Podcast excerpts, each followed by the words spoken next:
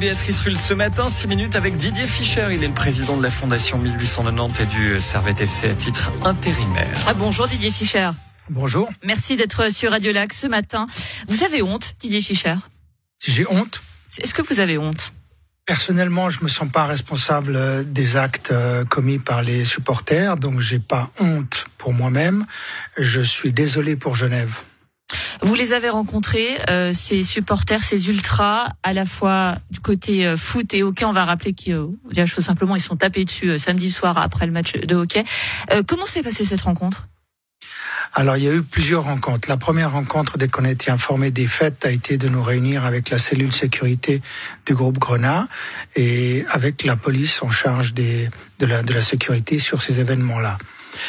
La police a joué un rôle extrêmement important puisqu'elle nous a invités à ne pas sanctionner et chercher à sanctionner absolument immédiatement tout le monde euh, un peu à l'aveugle, mais plutôt d'aller chercher euh, une forme de, de dialogue constructif avec euh, avec les groupes de supporters qui se sont qui se sont battus. Donc c'est ce qu'on a fait.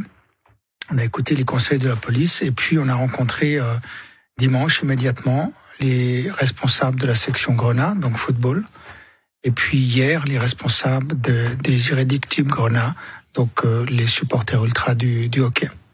Et il en est ressorti que? Il en est ressorti qu'on n'a pas le choix. On est tous euh, dans la même ville, dans le même canton, on supporte la même couleur. On, on compte sur les sections ultra est-ce aussi. que vous avez tapé du poing? On va dire Oui, juste non, clairement. Très fort, très fort. Je vais vous expliquer comment. Euh, mais surtout, dire, on, on est tous partie prenante des spectacles qu'on organise. Un match de hockey, un match de foot, c'est un spectacle. Et les sections ultra, elles sont là pour mettre l'ambiance, elles sont là parce qu'elles crient leur amour du maillot, elles font, euh, elles font un, un show qui est, qui est toujours sympathique et qui plaît au public et aux joueurs. Donc à partir de là, c'est dire est-ce que je peux encore croire légitimement que vous avez l'amour de la couleur grenat quand vous faites des actes aussi imbéciles que ça? Donc à partir de là, vous êtes en train de détruire tout ce quoi, tout, tout ce pourquoi vous déclarez vous battre et vivre. Donc ça, ça marche pas. Je ne peux pas accepter ça. Je ne veux plus jamais voir ça. Voilà ce que j'ai dit à ces deux, à ces deux sections, donc euh, à leurs responsables respectifs. Et j'ai dit que je ne ressortais de l'entretien que si j'avais un engagement yeux dans les yeux de leur part, comme quoi il y aurait plus jamais ça. Les yeux dans les yeux, vous l'avez eu cet engagement? Absolument. Imaginons qu'ils ne tiennent pas à cet engagement. Qu'est-ce qui se passe? À ce moment, c'est des sanctions. C'est dehors? Et les sanctions, elles seront appliquées par ce que les clubs peuvent faire C'est dehors? Dehors. Et ensuite, c'est interdit de, de, de disons, c'est exclusion des matchs. Et puis ensuite, c'est la police qui aura la mission de mettre en pratique les euh, sanctions que elle peut mettre. À ce moment, c'est les interdits, c'est c'est les interdictions de, de stade et de patinoire. Quand vous rencontrez euh, ces membres de ces ultras, euh, comment eux euh, expliquent ce qui s'est passé Parce que je vais vous le dire chose clairement, pour une personne normalement constituée, ça semble assez fou, voire inimaginable de se taper dessus pour du sport. Alors quand c'est en plus au sein d'un même club, bon, différents euh, différents sports, mais c'est semblé, mais encore plus inimaginable. Comment est-ce qu'ils l'expliquent? S'il y avait des explications rationnelles, c'est que à ce moment, il y aurait un véritable sujet. Il n'y en a pas. Il n'y en a pas. Il y a quand même des coups, c'est un sujet. Il y a des coups qui ont été échangés, mais c'est des histoires euh, du niveau de la cour de récréation. Donc moi, je rentre même pas en matière sur les raisons ou les causes qui pourraient être avancées par ces euh, supporters. Euh, je veux pas rentrer en matière, c'est pas à moi à régler ce genre de choses. C'est insignifiant, c'est puéril, c'est complètement idiot.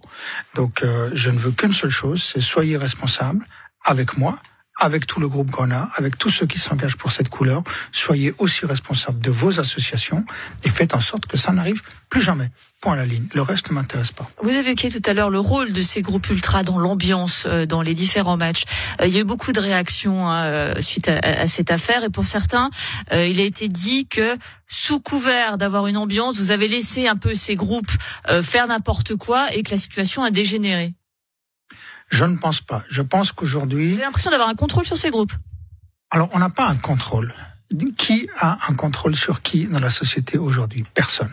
Par contre, on peut avoir une relation constructive qui dit votre vie, votre mission, votre ambition et votre souhait, c'est d'exprimer votre attachement et de chanter, de faire du bruit et de, et de faire des calicots et des, et des tifos euh, en venant au match. Et les associations de ces supporters, que ce soit foot ou hockey, sont des gens qui vivent pour ça. Donc il faut respecter, de, de leçons à donner aux gens, il faut respecter que leur choix de vie, c'est ça. À partir de là, comment est-ce qu'on fait pour que ça se passe dans le respect de chacun, de leur souhait et de leur expression de leur amour pour le, pour le club, et dans le respect de ceux qui viennent au match et de ceux qui organisent les matchs. Donc ces relations constructives, elles existent. Là, c'est des débordements qui n'ont rien à voir avec le, le sport.